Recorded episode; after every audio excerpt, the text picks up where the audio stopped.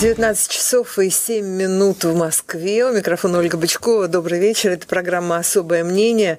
И прямо в студию прямого эфира «Эхо Москвы» пришел к нам сегодня писатель и журналист Дмитрий Быков. Добрый вечер. Привет, Оля. Привет всем. Привет всем. Ура! Мы победим этот вирус. Все будет хорошо.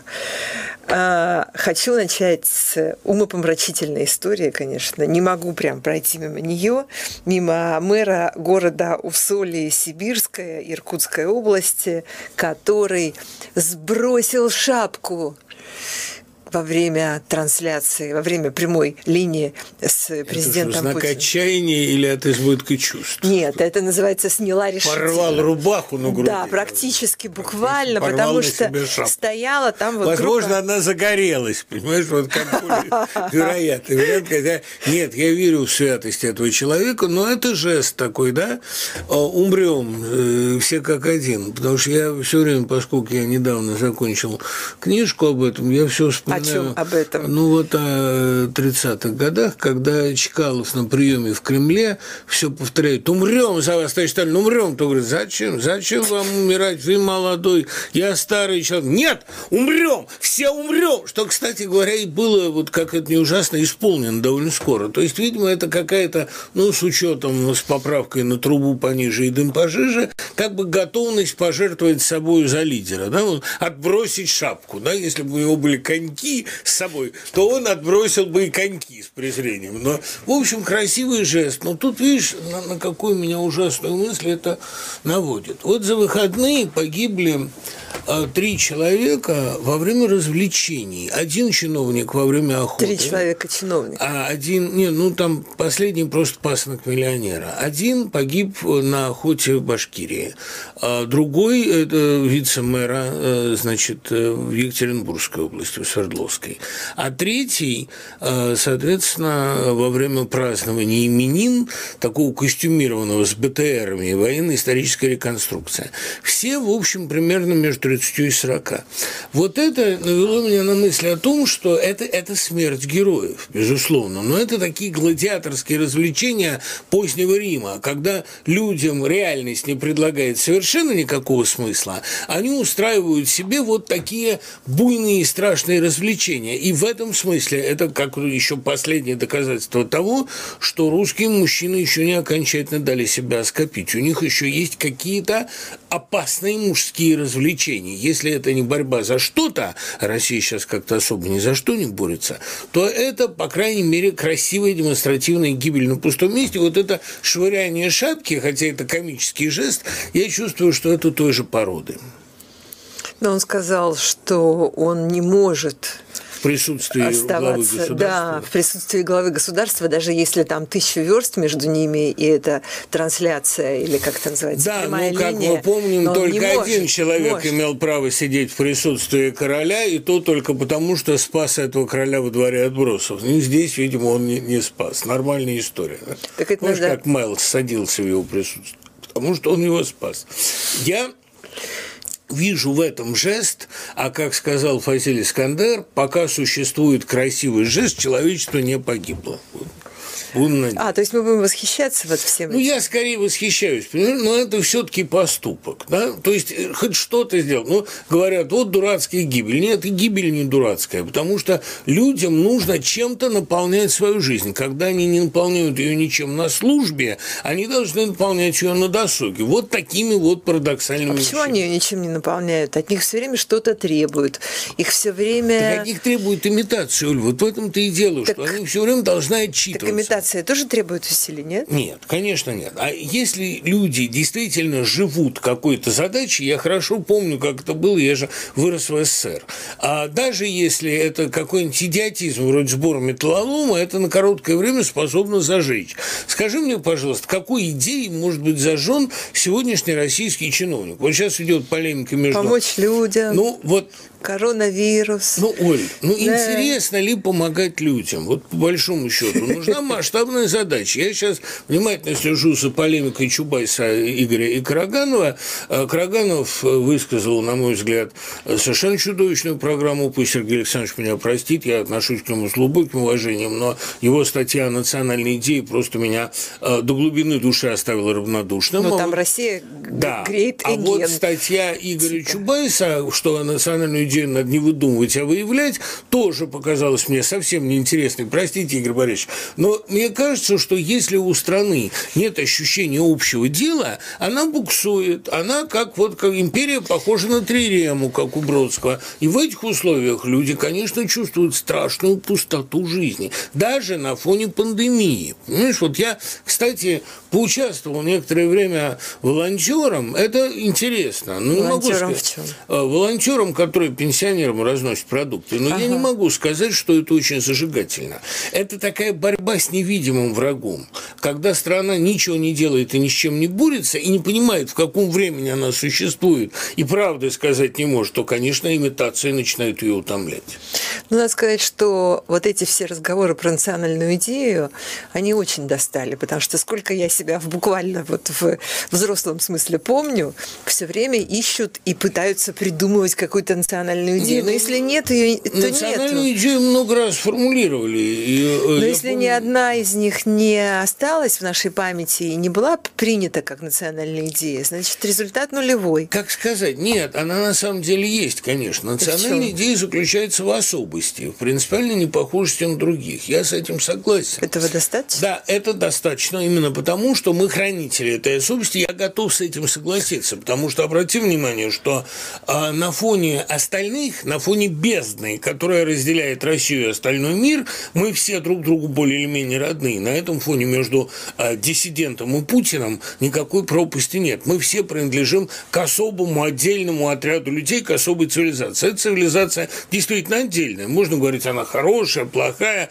но мы о себе до сих пор говорим советский. Советский значит другой. Значит, Нет, мы не говорим отдельный. о себе советский. Ну, не говорим же мы российские. Ну, я вот говорю, я говорю, советские фильмы, советские триллеры. Я говорю, помню, советский сериал «Грозный», кстати, очень советский. В смысле, имея в виду, что Имея в виду, что это только что произведенный, хотя советского давно нет. Советское не исчезло, как ощущение отдельности, но это ощущение отдельности надо чем-то наполнять.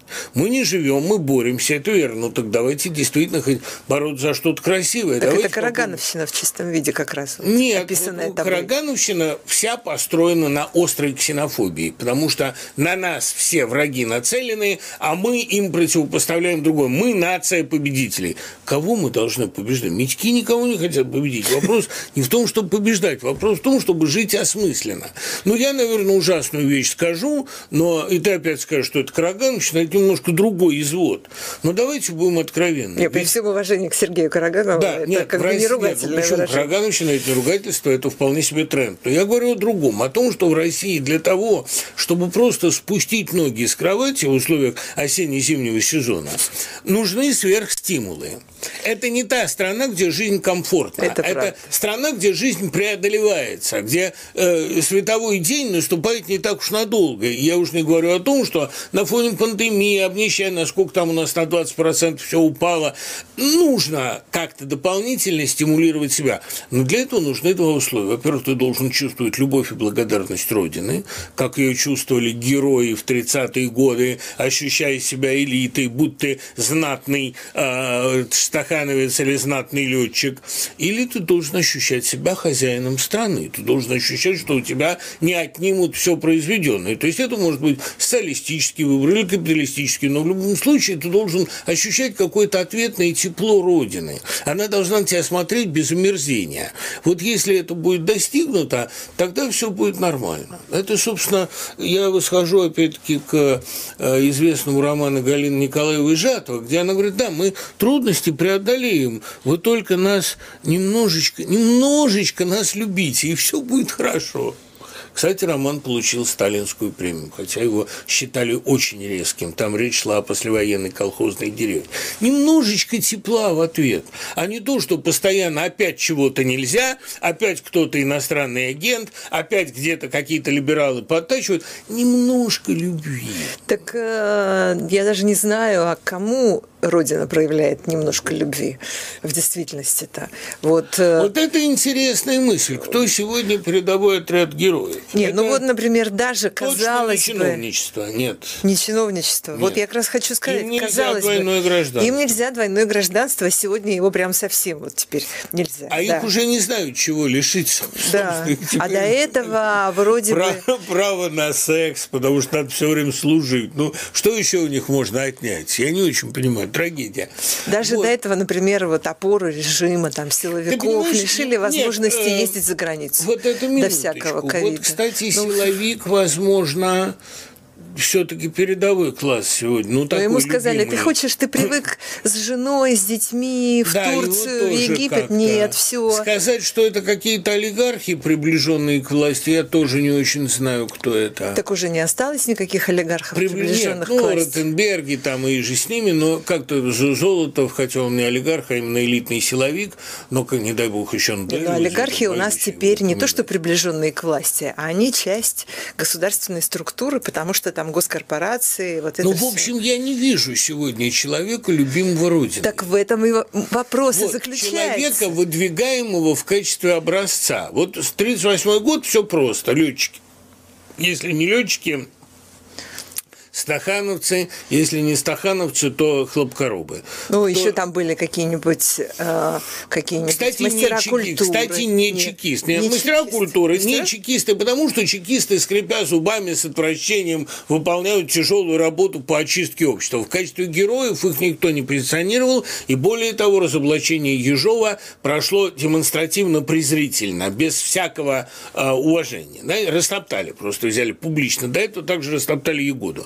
То есть силовик не являлся героем общества при Сталине, как это ни странно. Являлись какие, ну, я об идеологии говорю, о кулисах, являлись какие-то э, герои труда. Где сегодня найти героя труда? Вот перед тобой врачи, вот перед тобой учителя, которые героически осваивают дистанционку, вот перед тобой... Врачи, там, которые бьются с этим ковидом Врачи какие-то невероятные, там, да. получающие или не получающие льгот, но все-таки. Да? Которые буквально но, рискуют жизнью, но я в не прямом вижу, смысле. Но я не вижу никого, кроме новой газеты Костюченко, которые рассказывали бы о буднях этих врачей.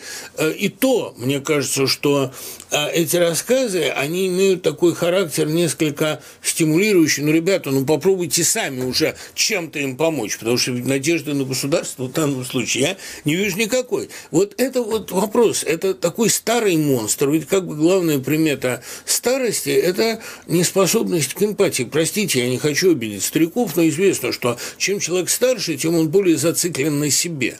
Вот эта стареющая система, она только о собственном выживании думает. Как помните, палач у Набокова, думаю уже только о собственном спасении. Вот хотелось бы немножко подумать о, ну, ну хоть минимальную эмпатию вот к этим людям. Это государство, которое не любит никого. Оно и себе противно, и граждане ему противно. Поэтому вот шапку-то и бросает в отчаяние.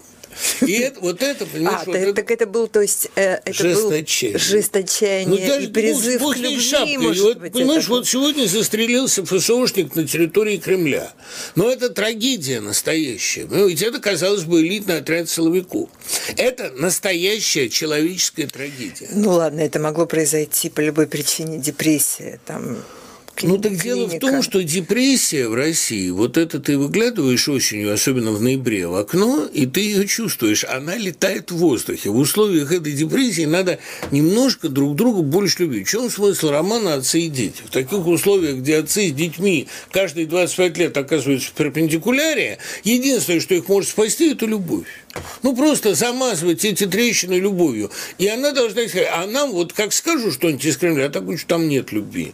Там фильм Звягинцева «Не любовь». Там страх, гнев, отвращение, и мы все почему-то перед ними виноваты. Да чем мы виноваты? Мы еще ничего не сделали. Нет, уже надо регистрироваться в качестве иностранного. Зачем? Я не получаю денег из-за рубежа. Я, кстати, думаю, вот у меня сейчас вот похвастаюсь я, у меня в Польше вышла моя книга об Акуджаве, и вроде уже продалась. Так вот вопрос. Я получу за это дело там очень небольшое количество евро. Не буду признаваться, чтобы не позориться. Это делает меня иноагентом или нет? Я получаю деньги из Польши.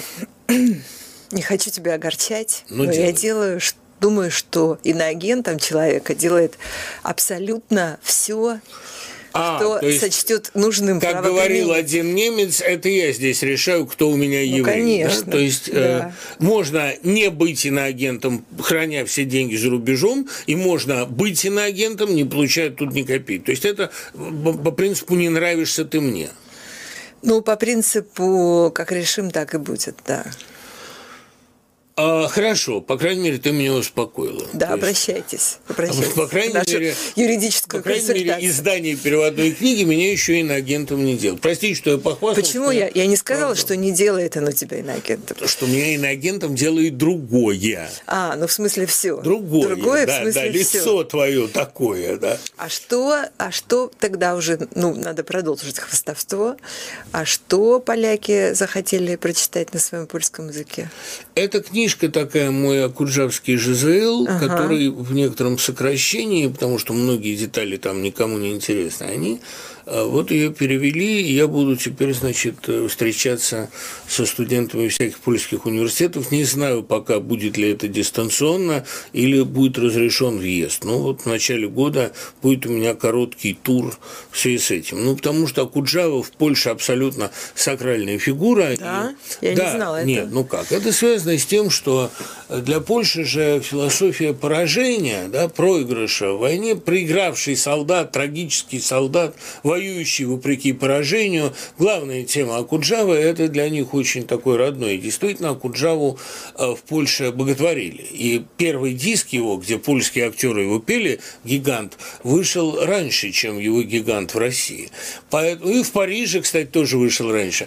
Поэтому э, к Акуджаве, как такому певцу героического поражения, сказал бы я, в Польше особенное отношение. Вот, кстати, надо бы почаще и нам вспоминать здесь людям, которые ощущают себя, допустим, а, или в меньшинстве, или в затравленности, почаще вспоминать мировоззрение Акуджавы, мировоззрение старого солдата, да, шарманка-шарлатанка, хватило бы улыбки, когда под ребра бьют. Э, с этой песенки открывалась когда-то этой песенкой польская пластинка, и надо бы и нам почаще ее вспоминать. Хватило бы улыбки. Да?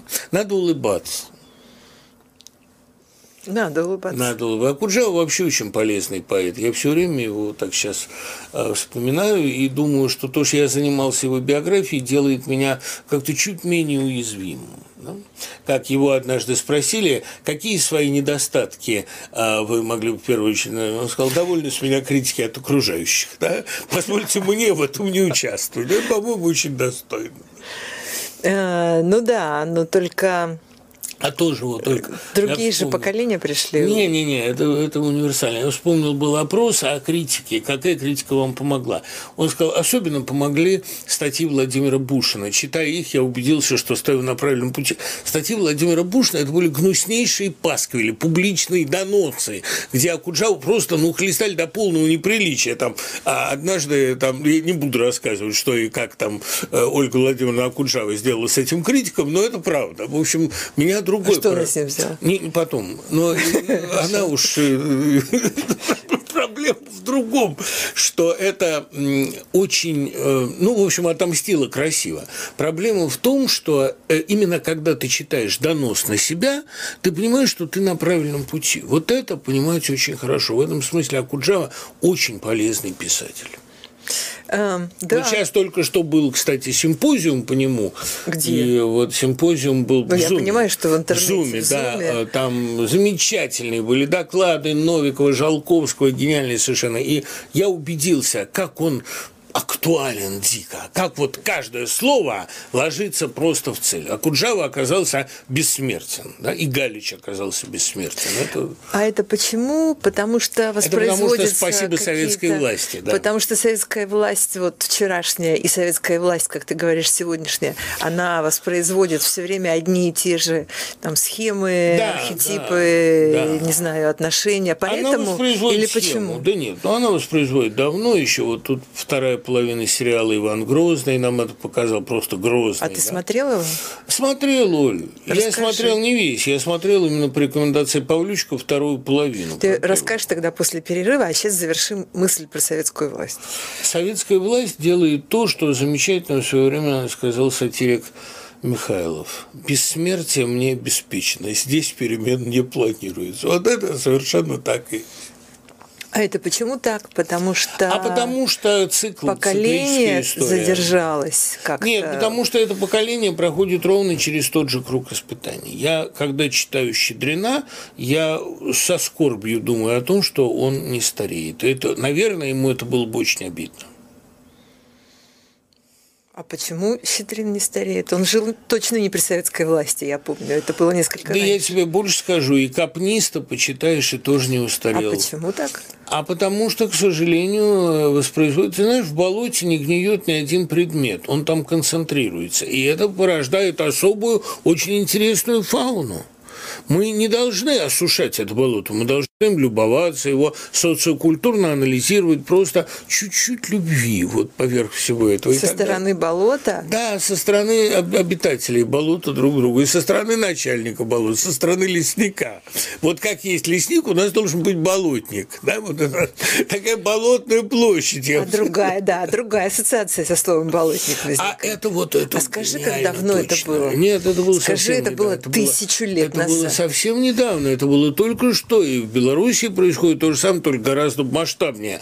Это тоже болотное явление, к сожалению, потому что протеж же заболачивается, на него же можно не обращать внимания просто.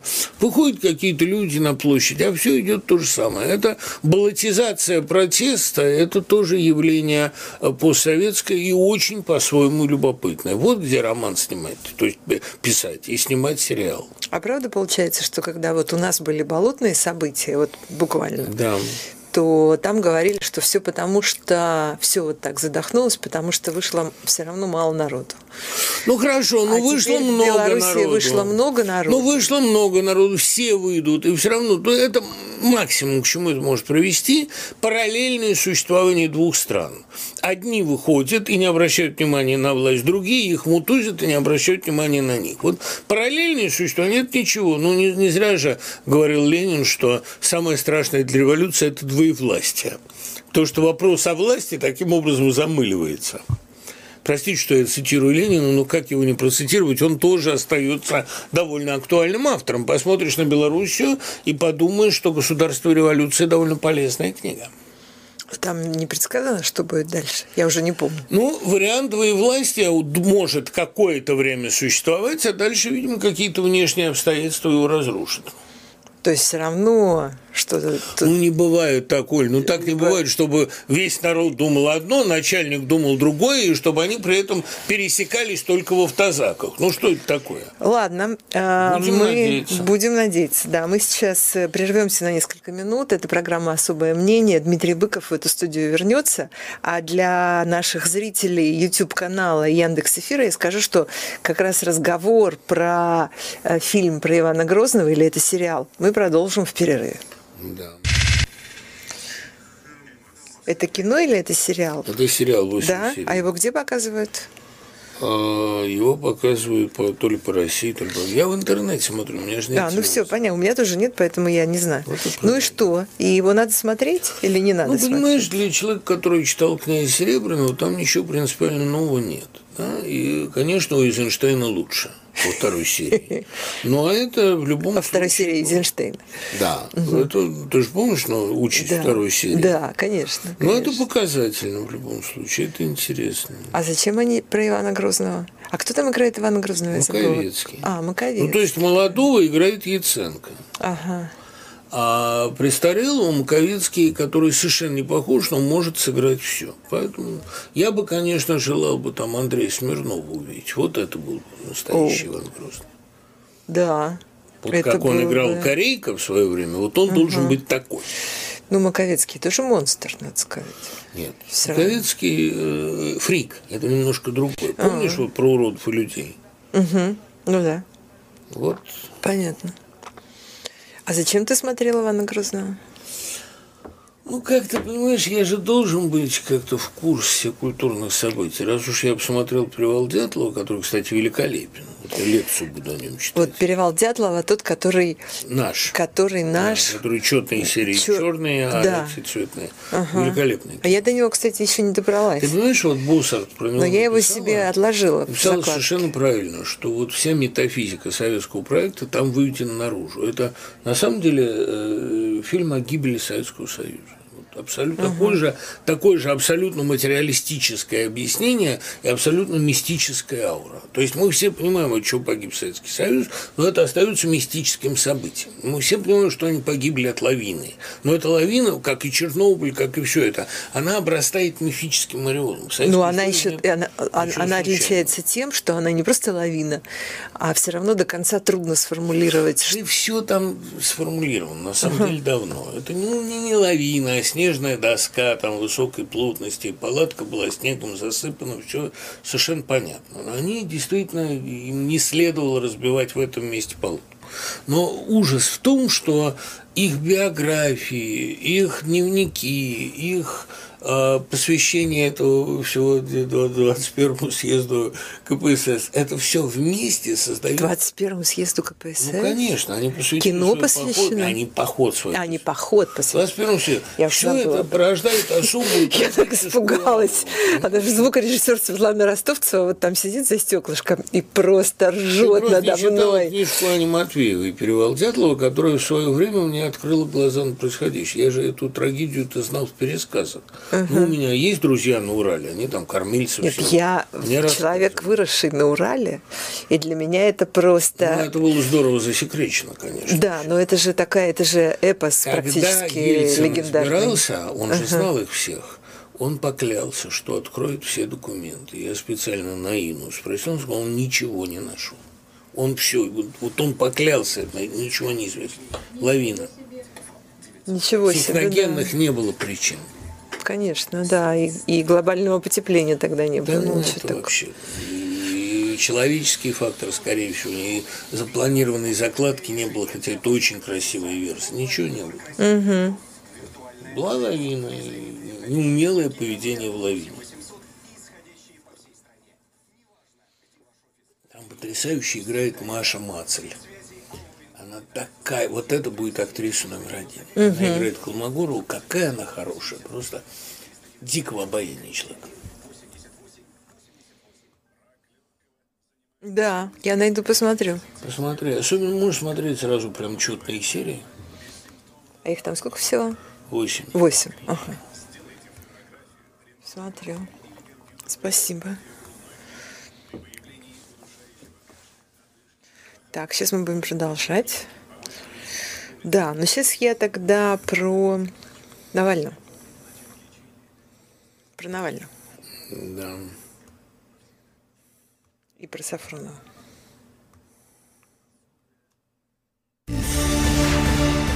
19.34 в Москве. Мы продолжаем э, программу «Особое мнение». У микрофона Ольга Бычкова. В студии прямого эфира «Эхо Москвы» Дмитрий Быков. И вы можете, как обычно, нас и слышать в прямом эфире э, по радио, и видеть и слышать в Ютьюбе на основном канале «Эхо Москвы» и в Яндекс.Эфире. Э, Ивану Сафронову продлено еще на три месяца э, пребывания в СИЗО до 2 марта. Теперь он там будет. Э, эта история кажется абсолютно безнадежной.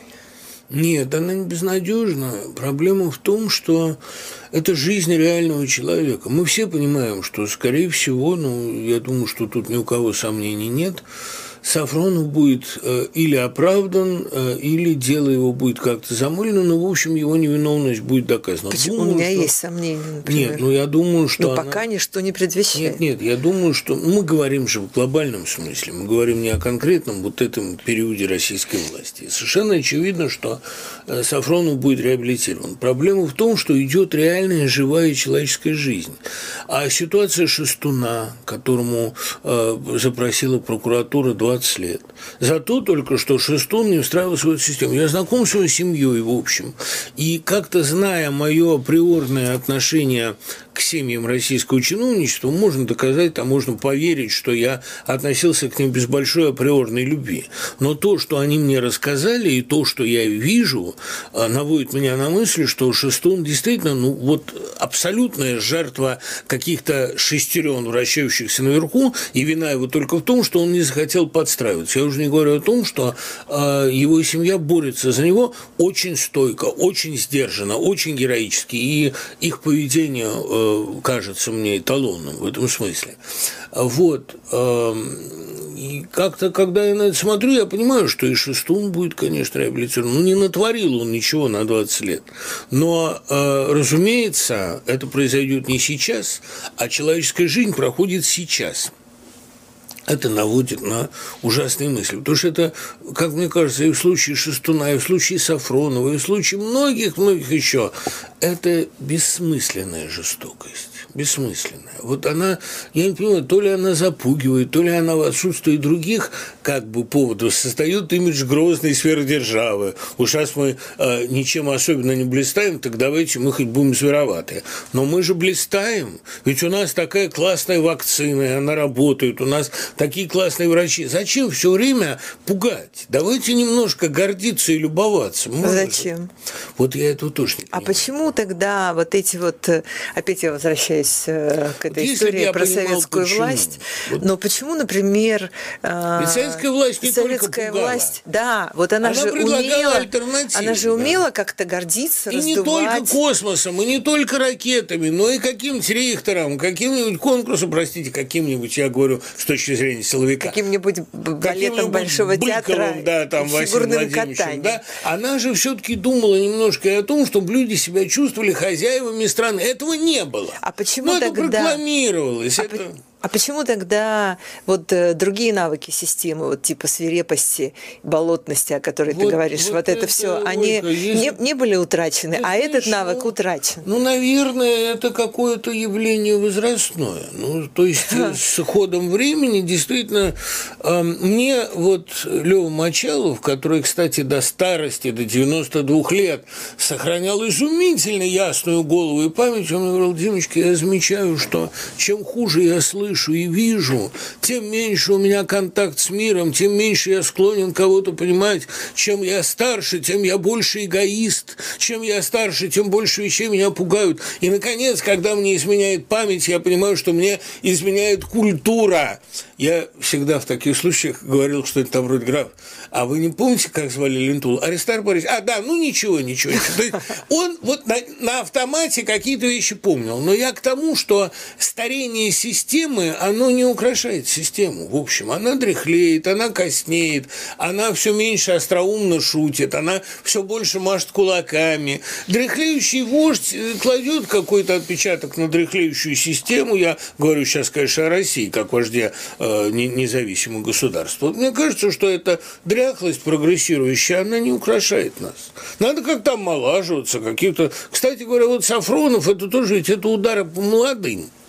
Молодой, перспективный человек, хороший журналист, был знаком с Чехом. Ужасное преступление. Чех сказал, что никаким агентом он не является. Ну, ну давайте хотя бы открытый процесс сделаем, чтобы мы хоть видели, что можно говорить Чеху, чего нельзя.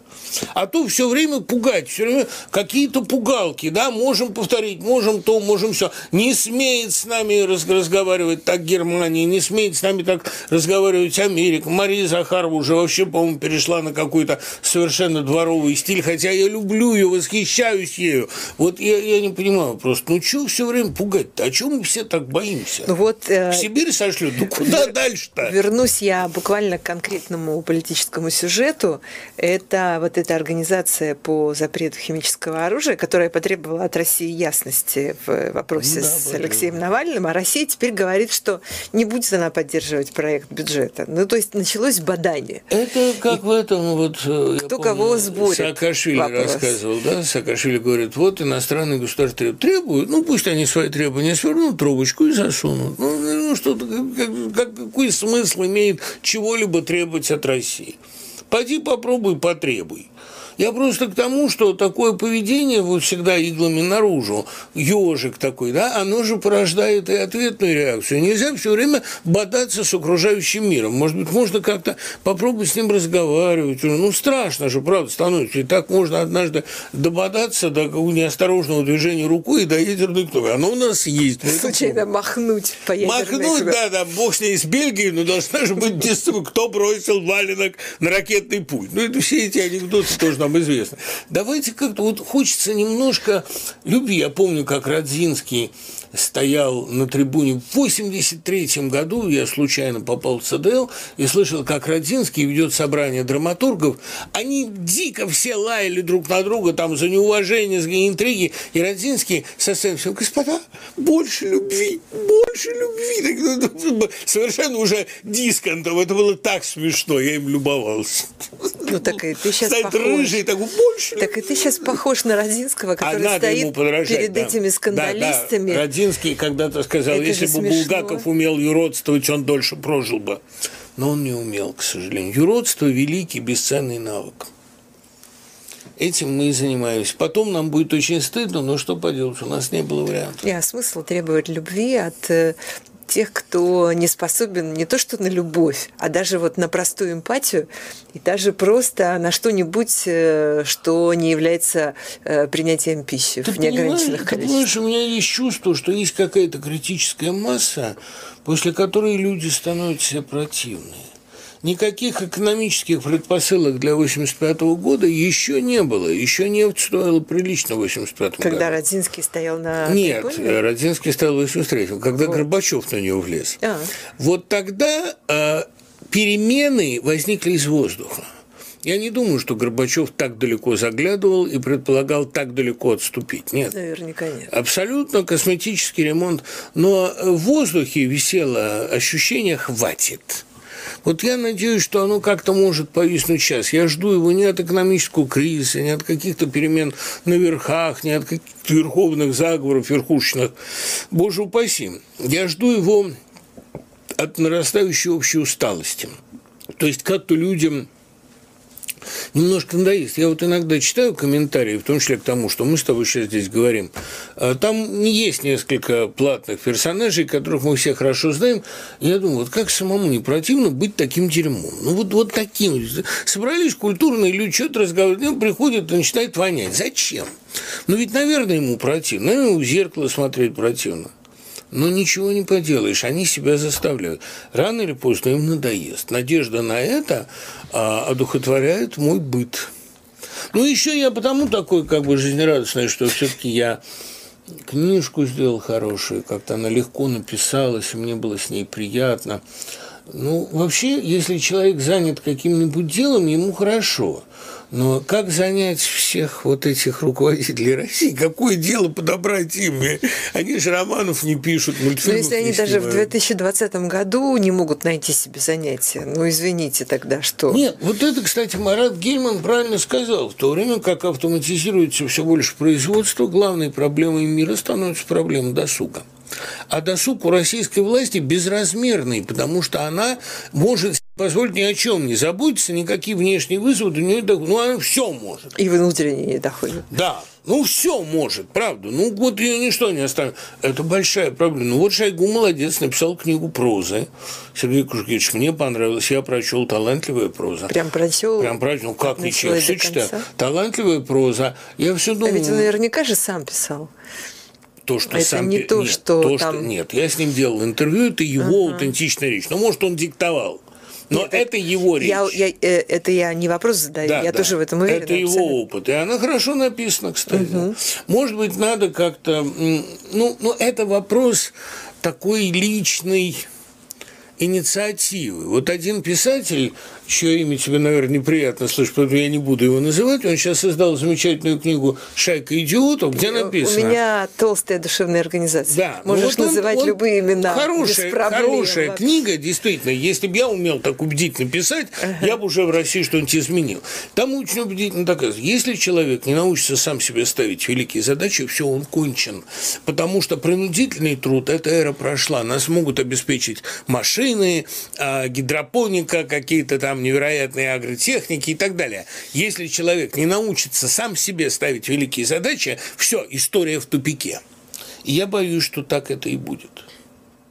То есть, э, к сожалению, диагноз, вынесенный в название этой книги, во многих отношениях сбывается. Какой диагноз? «Шайка идиотов» называется книга. Это о современном состоянии мира. Я боюсь, что это так. Ну, в общем, я, я да. все не знаю, как она лежит еще на этих всех стендах, где она выставлена, хотя, в А в общем, смысле, она а там что- уже и не лежит. А что, должны были напалмом сжечь, что? Ну, не знаю, что? ну, в общем, Прийти очень, казаки? очень жесткая, жесткая очень книга и полезная. Такое какое-то ощущение а, ледяного душа, но он правильно все сказал. Я вот с ужасом понимаю, если я себя каждый раз не буду заставлять делать что-то другое, эта стагнация поглотит и меня, понимаешь? То есть мне, мне не для чего будет утром открывать глаза. Это Дмитрий Быков, который не зря сегодня утром открыл глаза, хотя бы для Да, того, вот чтобы прийти сюда того, к чтобы- вам в программу «Особое мнение». Дорогие слушатели, спасибо Личко, ему я написал большое. сегодня 15 страниц. Какое там особое мнение? Круто. Спасибо, целую Спасибо, всех. пока.